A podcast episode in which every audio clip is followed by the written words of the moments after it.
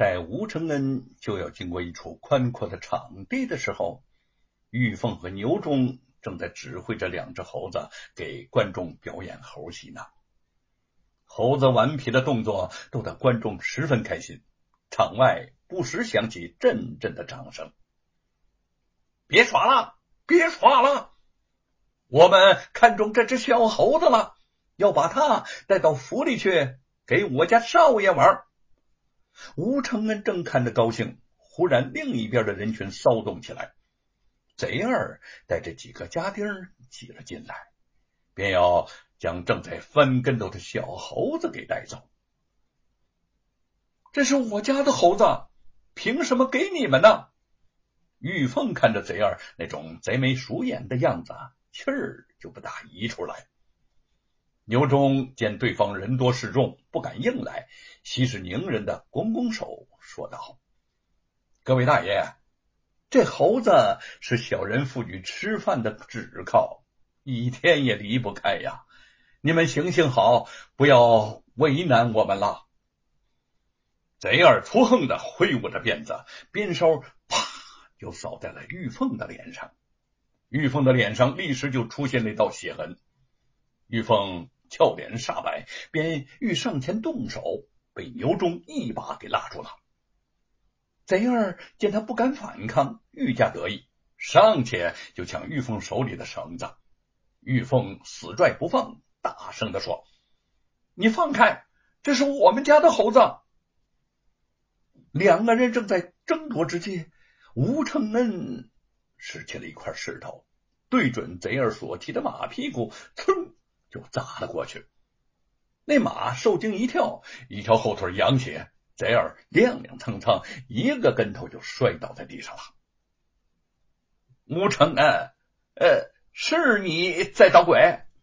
贼儿又惊又怒，转头望见吴承恩，马鞭直指着他说：“吴承恩镇定自若的笑了笑，哈哈哈哈呃，你不要无中生有啊，血口喷人。”我从镇外回来，路经此地，一没有仗势欺人，二没有抢人爱物。捣鬼的人，那不是我。我看见了，贼二带来的家丁忙道：“是你刚才用石头打马，踢伤了我们头的。”你说我用石头打马？哪块石头啊？吴承恩暗暗好笑，玉凤心领神会的。把那块石头用身子给挡住了。那家丁四下张望了一会儿，见玉凤神情紧张，上前一把将他推到了一旁。玉凤的身后空空如也，那个家丁摸不清事情的经过，不知所措的戳在那儿了。第二，你一无凭，二无证，不要把被马踢伤的事赖在我的头上，要不？再去县太爷那儿理论一番，有了第一次，我就不怕第二次。”吴承恩嘲弄的说。贼二无言以对，脸上是青一阵红一阵，带着家丁愤愤而去。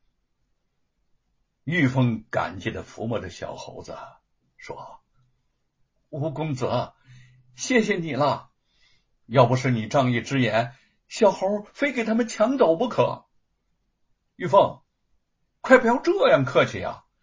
上次你和牛伯父公堂之上为我作证，我还没来得及感谢你们呢。现在你倒客气了。玉凤刚要说话，牛忠已经接上：“吴公子，我们为你作证啊，只是说了句对得起天理的公道话。世上还是好人多呀，不能让好人永远的被坏人欺负着。”牛伯父，您说的对，只要人人做事说话对得起天理，咱们呢就不怕恶人。吴承恩突然想起一事，转向了玉凤，问道：“哎，对了，玉凤，那块石头你藏哪儿去了？”玉凤嘻嘻笑道：“吴公子，我没有藏。”吴承恩纳闷的问：“哎？”是怎么回事啊？他正抓耳挠腮，不知如何是好，却见那只小猴子怀里头抱着那块小石头，摇头晃脑的走过来了。吴承恩恍然大悟，笑着就抱起了他，连声说道：“好猴的呀，我的好猴的呀，你就是美猴王。”南方的午后多有雷阵雨，三个人正在谈笑着，天空中忽然响起了雷声。吴承恩看看天，想到牛忠和玉凤是从外地而来。在镇上又没有熟人，想必连个落脚的地方还没着落吧。正巧自己家里头还有一间空房，便邀请他们到自己家里去住。牛中有些犹豫，这这个不太好吧？会给你们家带来不方便呐？有什么不方便的？我父母姐姐心地善良，乐善好施，他们的心肠可好了。你们尽管来住，他们会很高兴的。说着，吴承恩拉着牛忠的手就走。果然，吴瑞夫妇见到牛忠父女本分善良，又是儿子的好友，十分欢迎。况且，他们又刚刚将吴承恩从县衙里头救出来。挽回了吴承恩的秀才功名，感激还来不及呢。吴承恩陪着父母将牛忠和玉凤安置好了。牛忠出去和吴瑞夫妇寒暄着，吴承恩呢就留在房内和玉凤聊着天玉凤，你的伤疼吗？吴承恩怀里抱着小猴子。望着玉凤的脸上的伤痕，有些心疼的问：“不疼？嗯，吴吴公子，你还考取功名吗？”面对着吴承恩关切的目光，玉凤有些害羞了。吴公子，你还会考上状元的。吴伯父盼你光宗耀祖，我想啊，还有很多人盼你出人头地呢。吴承恩叹了口气儿，这件事只怕不是由他做主啊。虽然自己视功名为粪土，但是父亲一定会用棍棒逼他去考的。在这种时候，做一个人，也许还不如怀里的这只小猴子自由自在呀。他不再想谈论这件让他烦心的事了。于是兴致勃勃的向玉凤介绍起了自己的《西游记》。他刚刚讲到，这是一个讲述美猴王保护唐三藏西天取经的故事。牛忠进来主客了：“凤儿啊，你真不懂事，这么晚了，该让吴公子去歇息了。”吴承恩站起了身，把小猴子放在地上。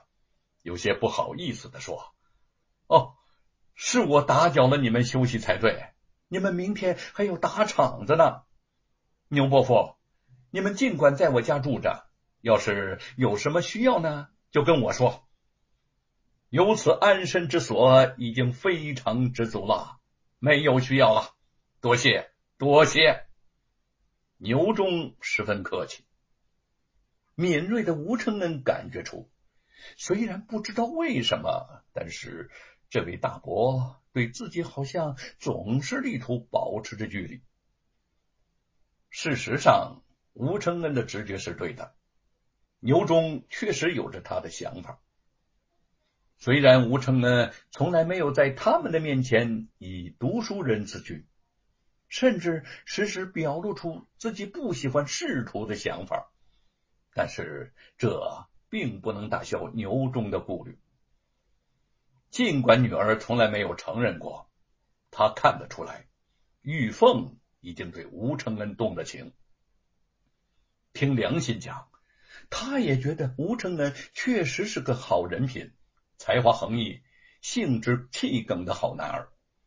可是他更没忘了，自家只是个穷耍猴的江湖艺人。人家是状元胚子，门不当户不对呀。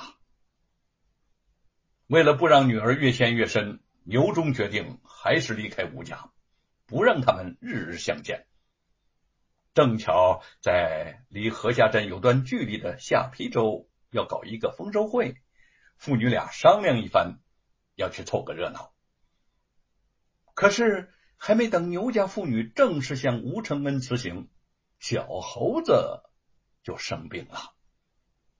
也许是吃错了东西，他突然生了暴病，眼看就要死了。玉凤想了百般的办法。